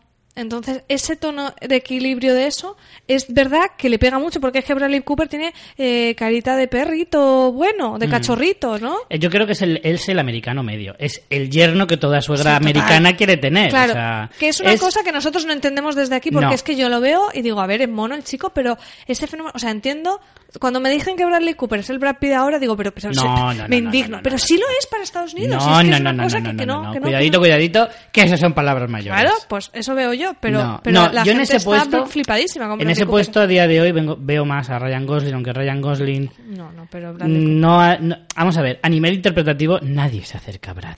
Eso que quede claro. Aquí somos muy de Brad. Hombre.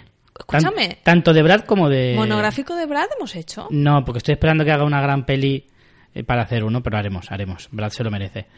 Yo creo que somos tanto Oye. de Brad como de Leonardo. Yo soy un poquito más de Brad de siempre, pero Leonardo le sigue de cerca. Hombre, pero de Leonardo sí hicimos. Sí, Oye, sí. y estaba yo pensando que de Emma Stone también es para hacerle uno, ¿eh? Pero Emma Stone sí que es cierto que la incluimos en un especial Jóvenes Promesas. Sí. Hace unos años. Sí, sí, sí. Sí que la, que- y de Ryan Gosling también hablamos por la, por la misma razón. Pero que son no jóvenes como para monográficos. Todavía no se merecen un monográfico. Un monográfico de fans hay que ganárselo, ojo, sí, ¿eh? es que Brad y Leonardo están, Cuidado. están más machuchitos. Cuidado, Brad se lo merece. Vamos, Brad, ya Es de esas veces que vas a los que dicen, ¿cómo no han dado un honorífico a este todavía? Pues hay gente que todavía se pregunta, ¿cómo no le han hecho un monográfico de fans a Brad Pitt? Con lo que se lo Lo merece. apuntamos. Pero sí, em, Oye, me apetece. además. sí, sí, eh, es muy merecido. Yo Bradley Cooper no le veo como nuevo Brad Pitt, creo que no llega, no le llega ni a la suela, desde luego que no, pero sí que le veo, y aquí también mm, te va a parecer un poco loco, pero lo hablamos en la, en la gala. Para mí Bradley Cooper es como el, el equivalente a Julia Roberts eh, Sí, en sí, su sí, momento. Eso sí. sí. Es el novio de América. Es el novio de América, efectivamente. Es el tío que todo el mundo le cae bien, que es guapo, que las mujeres lo quieren y los hombres quieren ser como él. Es lo típico que se dice, ¿no? Eh, y que en las pelis siempre, siempre queda bien, ¿vale? No es una mega estrella, como es Brad Pitt o Leonardo DiCaprio, o como lo fueron en su época. No llega a tanto, aunque ahora mismo sí que es la mayor estrella que hay a nivel interpretativo de, de las nuevas. Yo creo que junto a Ryan Gosling, de verdad, creo que son los dos actores que ahora mismo están más top. de, de su generación, creo que son los más top. Hombre, el tío está también haciendo una carrera interesante. Aquí en Ha nacido una estrella, volviendo un poco a la peli, él es el director, además, ha llevado, o sea, ha llevado el proyecto, eh, ha sido una de las personas responsables. De hecho, es el que busca a él, a Lady Gaga, para, para el papel, que la había visto en American Horror Story. Es verdad que ellos tienen una química impresionante. Aquí te cuentan un poco una historia de amor, lo que decía, él es este cantante de folk, eh, mm, que ya lleva una trayectoria famoso y tal, pero con problemas de alcoholismo y conoce a esta chica que es pues una mm, chica random, pero que canta brillantemente y compone sus canciones y bueno, es ese trabajo y esa pareja. Lleva cuatro nominaciones al Oscar a Mejor Actor. Ya, eso igual. Lleva cuatro nominaciones al Oscar a Mejor Actor.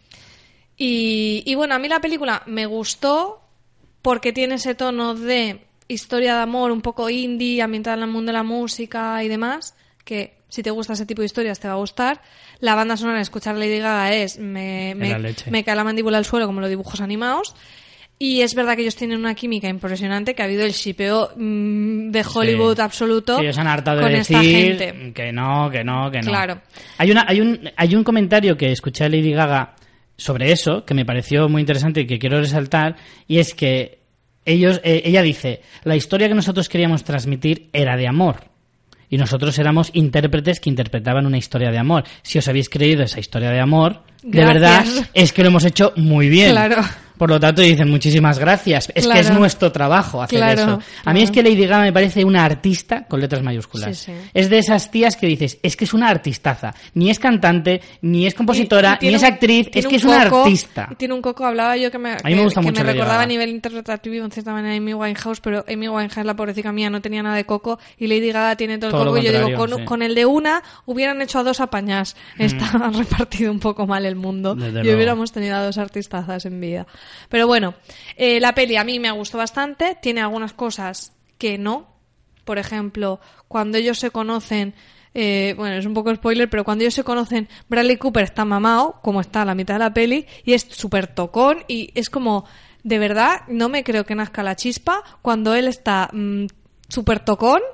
No, no toco un baboso, pero en plan te toco la nariz, te no sé qué, y es como, mira, te- tío, te acabo de conocer, aunque seas como un súper famoso, no sé, o eso ya es cosa mía, pero a mí eso me... me no- esa primera escena, justo en concreto, como de cuando ellos se conocen, yo ahí no veía la chispa, era como alerta baboso, alerta baboso, ¿sabes? Luego sí, ya les veo química, pero eso ahí, por ejemplo, no me gustó. Y luego hay un momento, porque la historia os la podéis imaginar, de mm, ella sube, de luego decadencia de él, etcétera, etcétera, os lo podéis imaginar. Hay una escena para mostrarte ese problema de alcoholismo en un momento como muy hito de la vida de ella, no os digo más, pero los que lo habéis visto sabéis, que para mí se pasan cuatro pueblos. O sea, ya mm, es como no es creíble, no hacía falta que llevaras esto tan lejos para contarme lo que me quieres contar. Entonces ahí me sale un poco.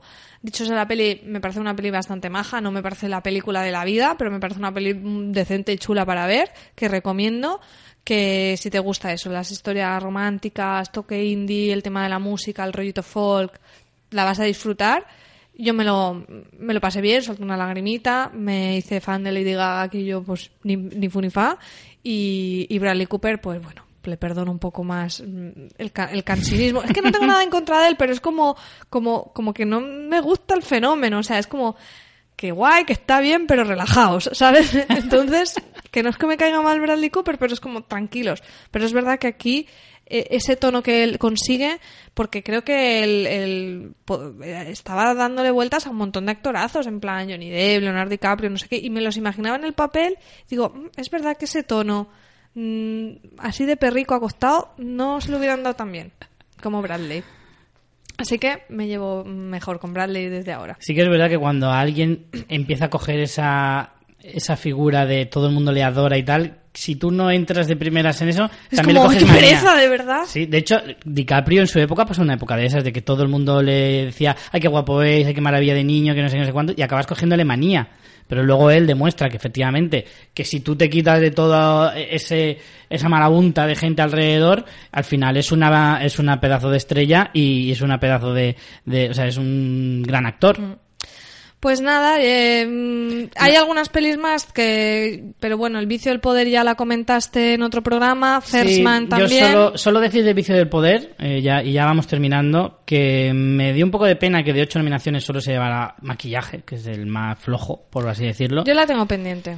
No es la mejor película McKay, de hecho yo ya lo dije, la mejor película para mí eh, era mucho más película La Gran Apuesta de 2015 y se merecía más cosas, pero no sé, me da un poco de rabia que una película que es más interesante que otras de las que estaban en, en cartel, como por ejemplo Bohemian Rhapsody, por decir una, eh, se llevara tan solo un premio. Pero vamos, que yo es una película que recomiendo muchísimo. Yo la tengo pendiente. Y me alegro mucho de que es el primer Oscar a, a Spike Lee, a una película de Spike Lee, que este año se lleva por mejor guion para Infiltrados en Ku Klux Klan, que a mí me parece una de las mejores películas del año pasado y que desde luego se merecía al menos ese reconocimiento junto con el discurso que el, eh, Spike Lee soltó, que ya es una caricatura de sí mismo, que él ya era una caricatura realmente. Es que parecía el conductor del coche de los McDonald's. Del orgullo o gay. yo qué sé, o sea, el look es demencial. demencial. Pero bueno, simplemente destacar esos premios que nos quedan así un poco de lo más importante y poco más.